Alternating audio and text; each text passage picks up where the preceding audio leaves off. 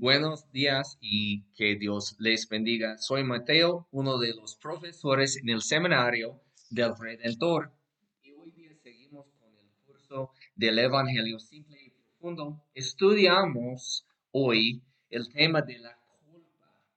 Porque eh, con el pecado hay muchos efectos secundarios. El pecado contra un Dios santo. Lo básico es la muerte. Eh, espiritualmente y físicamente morimos en el pecado. y parte de la muerte, eh, como parte de la muerte, hay, hay tres efectos secundarios muy comunes y muy importantes. La culpa, la vergüenza y el miedo. Todo eso viene eh, como efecto secundario de, de pecar. Entonces vamos a estudiar los tres como efectos secundarios de la mala noticia y después vamos a estudiar también las curas eh, por cada uno que Dios ofrece en su Hijo Jesús. Entonces, los efectos secundarios producen sentimientos que pueden ser veraz o no, porque a veces sentimos lo que no debemos sentir y a veces no, debe, no sentimos lo que debemos sentir. Por ejemplo, eh, el, sentido de culpa que podemos tener es muy similar del, del dolor físico. Y el dolor físico no nos gusta ese dolor, pero el dolor nos ayuda. Por ejemplo, si yo no sentía el dolor del fuego en el horno, y yo pondría mi mano sin, sin saber que yo necesitaba sacarlo. El dolor me protege y eso es algo que yo necesito. También eh, necesito el dolor emocional de la culpa, vergüenza y miedo para ayudarme. Pero a veces no es correcto. Por ejemplo, yo puedo tener dolor por algo como cepillarse los dientes. Si no estoy acostumbrado a cepillarme los dientes, lo que pasa es que yo tengo sangre, yo tengo dolor aquí en mi, en mi boca por no estar acostumbrado. Y muchas veces también con nuestra conciencia podemos sentir culpa por cosas que no nos hace culpable. Pero al mismo lado, al otro lado, mejor, es que podemos podemos no sentir culpa por cosas que debe, deben darnos culpa. Eh, por ejemplo, eh, podemos parar el dolor de algo malo. Y eso pasa en nuestro cuerpo humano. Podemos hacer los, los dedos insensibles al dolor por trabajar mucho. El piel se hace más eh, duro y fuerte y después duele trabajar fuerte. Pero hacemos lo mismo con el pecado y eso es muy peligroso porque cuando paramos el dolor de la culpa no podemos ver nuestro peligro. Y tenemos un versículo aquí que nos enseña algo así.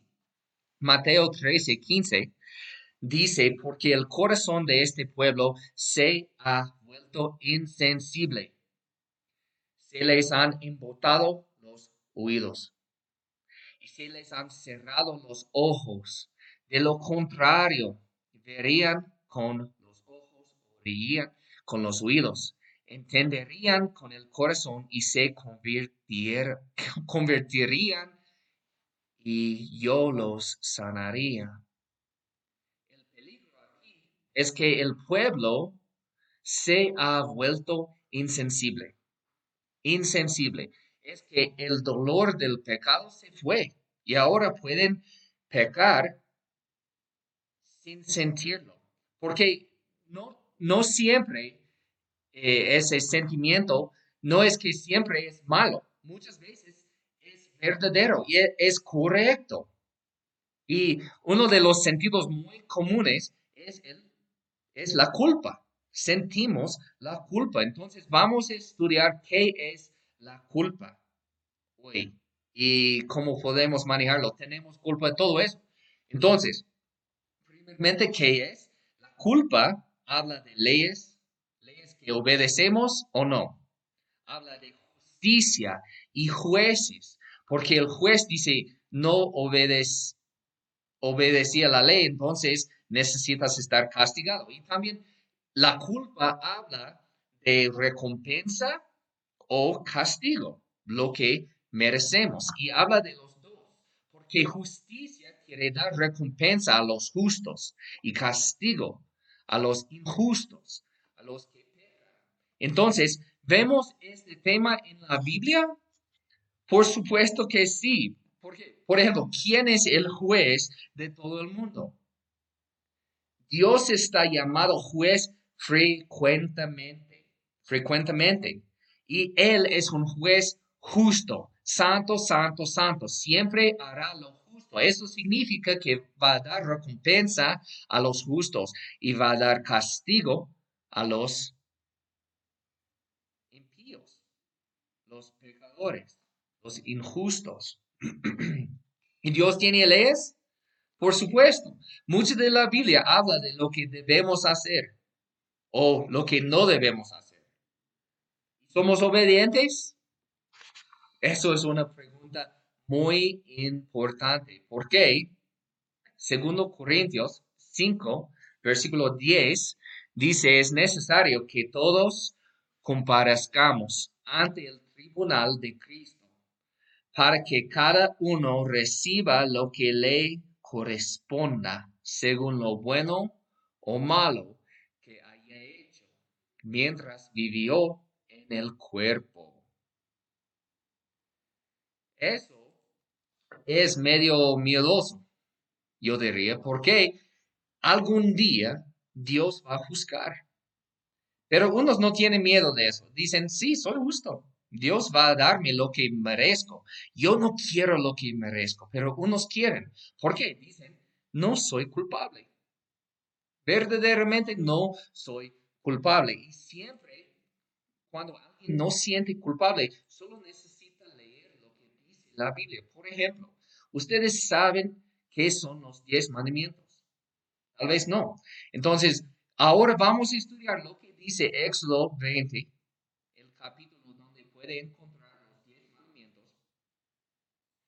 Aquí en Éxodo 20, yo tengo aquí el número del versículo, no del mandamiento. Entonces, no tengas otros dioses, no es el tercer mandamiento. Eso es el versículo del Éxodo 2.20, de Éxodo 20, donde puede encontrar esos mandamientos. Entonces, el primer mandamiento es no tengas otros dioses además de mí.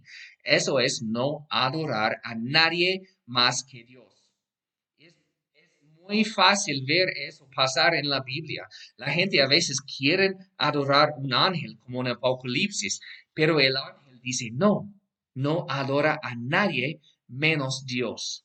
Entonces no podemos adorar a nadie más. Eso incluye también María, los santos, cualquier otro Dios, solo Dios. Y por eso cuando Jesús recibió la adoración de la gente, los fariseos se, enojaron porque es contra la ley de Dios y Dios es justo, va a castigar. Pero es Dios, entonces puede recibir esa adoración. María, no. Cualquier otro Dios, no. Las celebridades, no. Entonces, la Biblia dice, no tengas otros dioses además de mí. Número cuatro es similar pero diferente. No te hagas ningún ídolo. Ídolo. Eso habla de hacer algo, una imagen para adorar, pero no siempre significa otro Dios. ¿Por qué? Por ejemplo, después de eso, en el mismo libro de Éxodo, ellos hicieron una vaquita de oro para adorar. Pero ellos dijeron, eso es Jehová. Eso es el Dios que nos salvó de de los egipcios. Pero es mentira.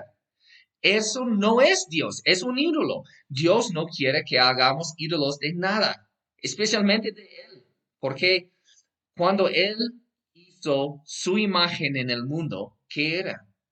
Los humanos hechos en la imagen de Dios. no podemos hacer ídolos. Y tenemos más. No uses el nombre del Señor tu Dios en falso. Dios mío.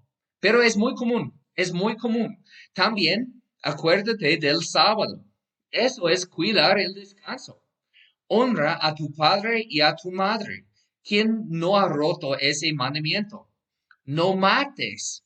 Fácil. No cometas adulterio. Fácil. No robes. Fácil. No, fácil. No des falso testimonio.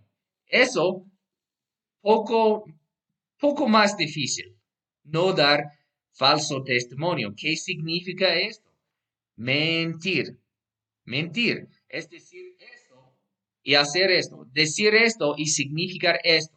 Entonces, si yo llego a las nueve, pero sabes que no vas a llegar a las nueve. Oh, sí, a mí me gusta mucho cuando no le gusta. Oh, él no lo hizo cuando él lo hizo. Es dar testimonio falso, mentir. Y es uno de los diez mandamientos, mandamientos más importantes. Y también vemos, vemos en versículo 17 de capítulo 20 de Éxodo, el último mandamiento, mandamiento 10, no codicias la casa de tu prójimo, la esposa, el esclavo, la esclava, el buey, el burro, y nada que le pertenezca. Contento con lo que tienes y no querer lo de los vecinos, no importa qué es, o los prójimos. No puede querer su esposa, sus cosas, su carro, su casa, nada.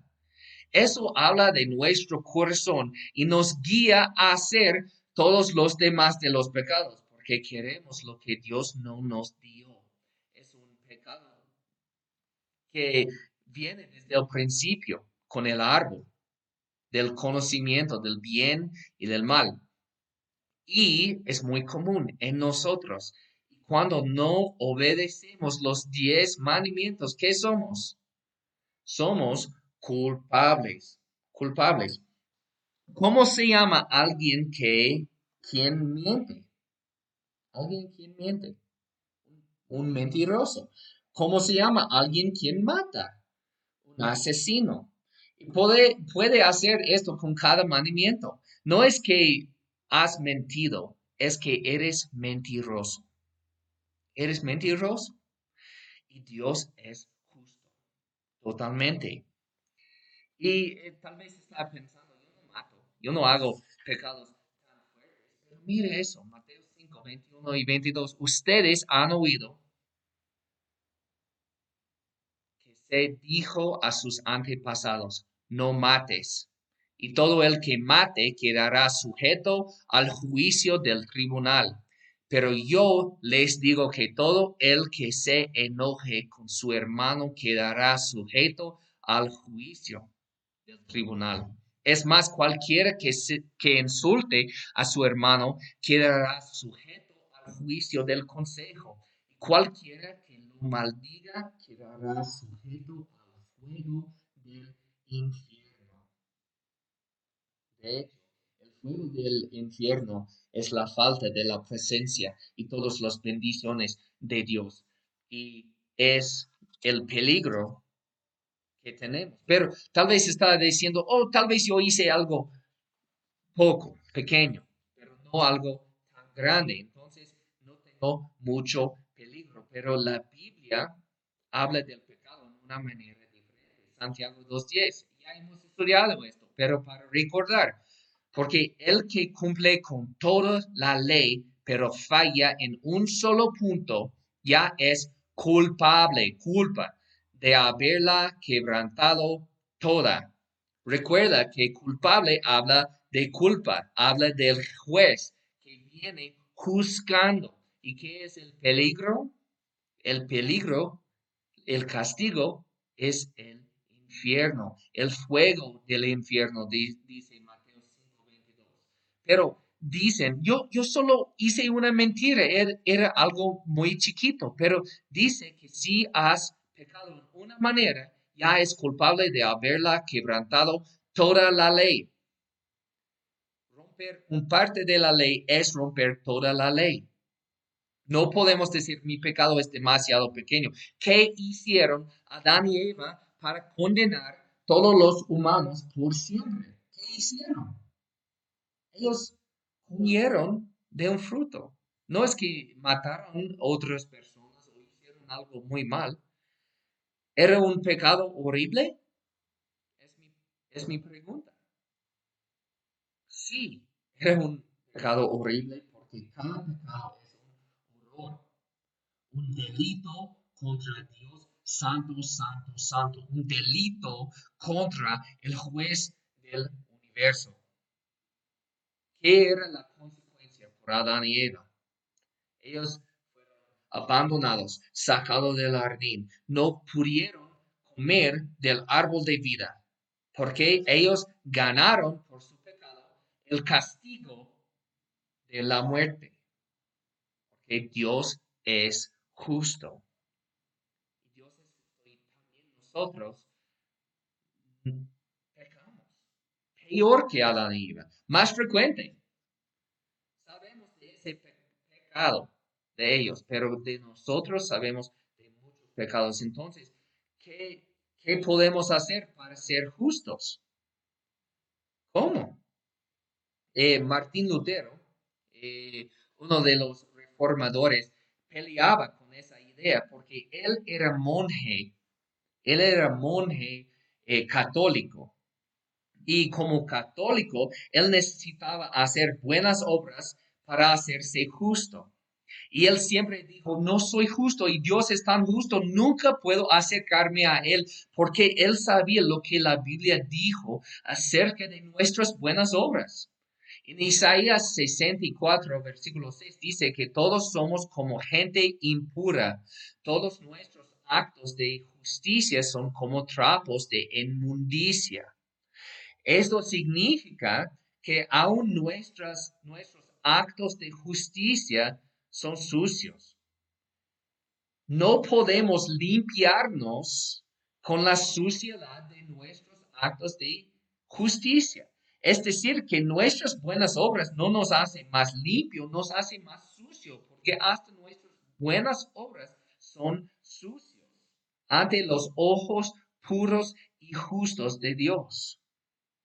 Entonces, no podemos limpiarnos así. Pero la Biblia nos enseña que, que ante la ley de Dios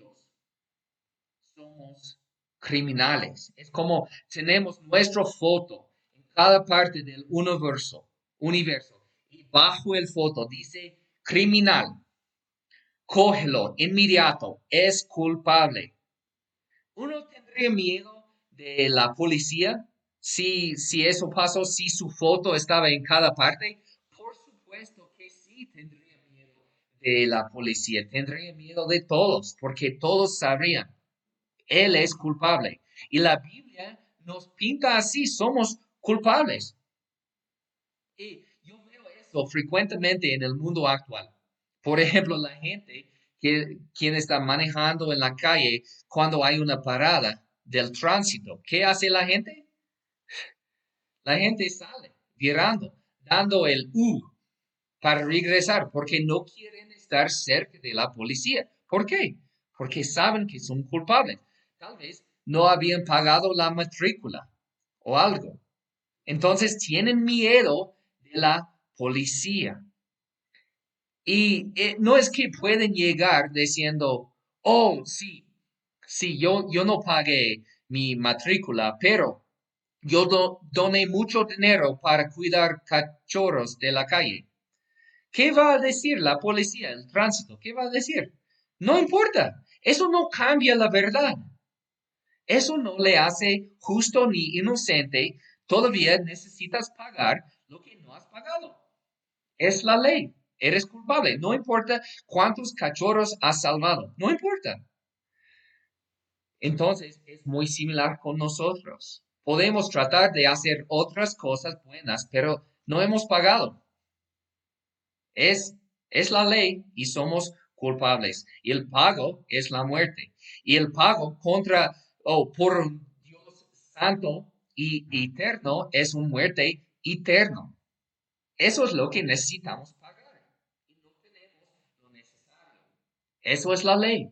Y muchos saben eso profundamente en su corazón y no quieren acercarse a la iglesia. No quieren acercarse al Señor porque saben en su corazón que son culpables y tienen miedo. Y cuando ven el tránsito quieren virar y cuando ven el Señor quieren huir del Señor. Yo una vez encontré un hombre fuera de mi iglesia manantial de vida y él tenía miedo de entrar. Y yo dije, está bien, entra. Y él me dijo, no, no, soy, soy tan culpable, no sabes lo que yo he hecho. Yo dije, no, pero Dios ya sabe. No puedes ocultar. No puedes ocultarte de Él. Entonces, Él ya sabe y hay buenas nuevas. No solo malas nuevas, hay buenas nuevas. Porque somos culpables, sí. Pero Dios está lleno de misericordia para cuidarnos. Al mismo rato, justo y misericordioso. Él tenía miedo con razón.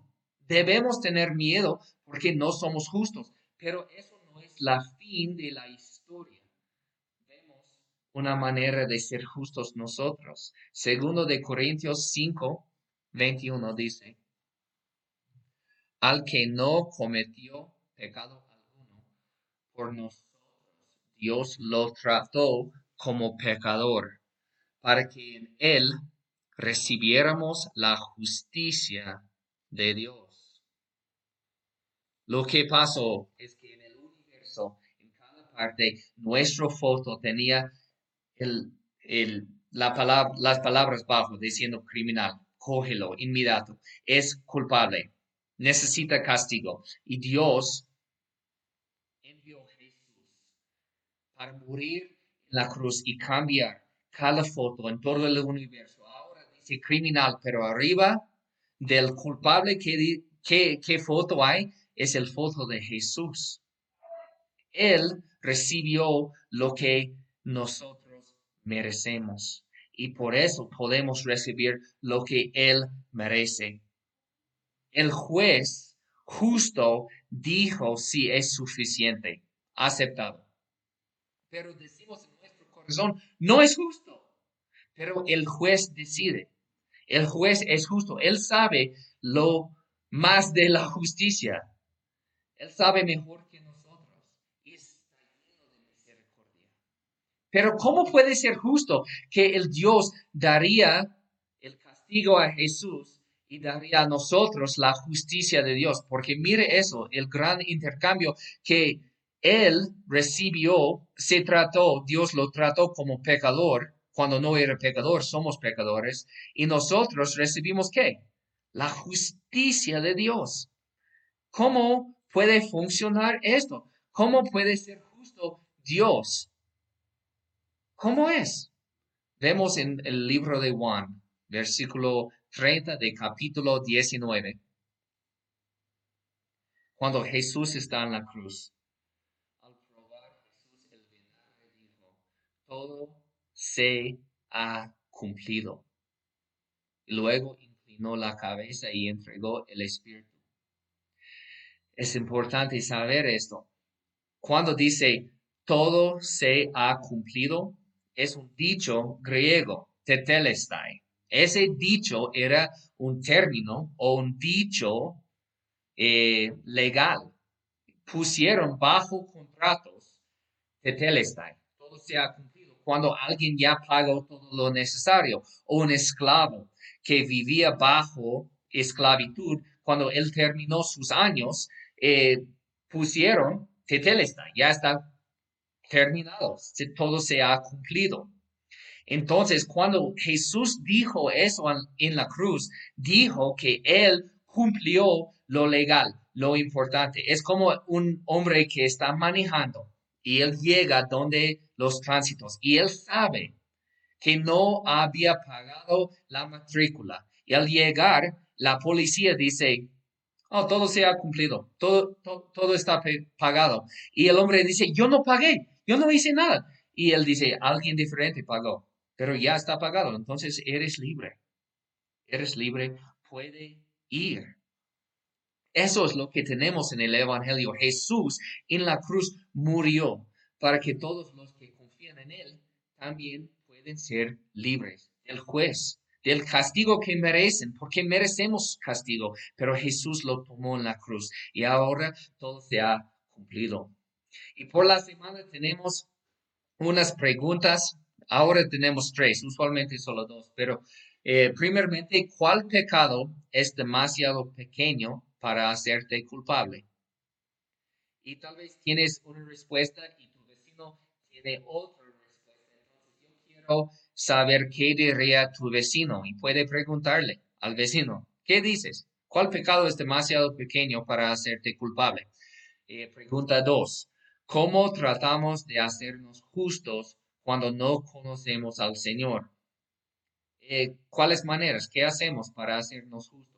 Y finalmente, pregunta tres, ¿qué diría a un amigo a que dijo, siento tan culpable por cualquier cosa? Si un amigo sienta tan culpable por robar el, vecino o algo, si alguien siente tan culpable y viene diciendo, siento tan culpable, ¿qué, qué diría? Diría, no importa, sentir culpa es solo un sentimiento, no es verdadero. O solo quiero saber, ¿qué diría alguien que dijo, siento tan culpable por romper la confianza de mi amigo o por cualquier cosa? Porque necesitamos saber qué hacer con nuestra culpa y al saber esto necesitamos saber qué decir a los que tienen culpa porque el mundo tiene culpa y necesitamos ver qué hacer. Eso es todo por el curso de hoy. Gracias por estudiar y que Dios les bendiga.